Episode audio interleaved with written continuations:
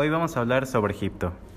Egipto es un país en el norte de África, pero hace miles de años este territorio era sede de una de las civilizaciones más antiguas del mundo.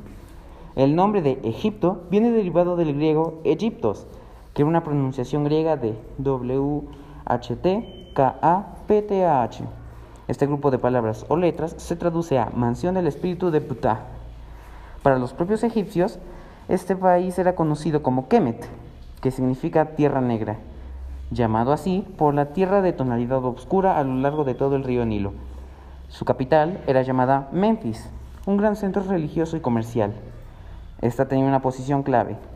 En esta se practicaba el intercambio de bienes como economía. Esta nación perduró durante el periodo de 8000 a.C. hasta 30 después de Cristo como una nación independiente famosa por sus descubrimientos. Su extensión territorial fue de 80.000 kilómetros cuadrados y ocupó buena parte de Irak, Irán y Siria. Las actividades económicas de Egipto más importantes eran el intercambio de oro y trigo, agricultura, ganadería, pesca y artesanía. La, la, civilización de Egipto utilizaba muchas formas de comercio, así como también la agricultura, para mantenerse económicamente.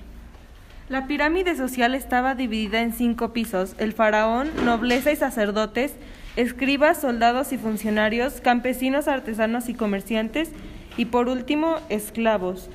El Bajo Egipto estaba ubicado al norte. Tenían dos ciudades más importantes que eran Sais y Buto.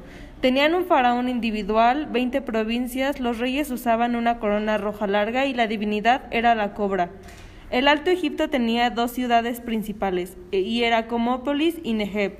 La corona que usaban sus reyes era blanca, conformada por 22 provincias. Su diosa era un buitre y también tenían un faraón individual. Las mujeres contaban con muchos derechos y libertades en comparación con otras civilizaciones. Los egipcios amaban a los animales y los tenían de mascotas. Los trabajadores egipcios también hacían huelgas.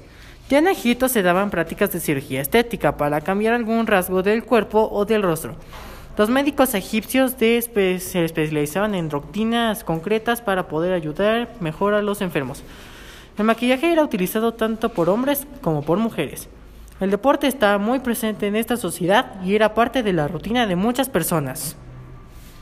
Y nos vemos en un nuevo capítulo de Salvando Historia. Bye.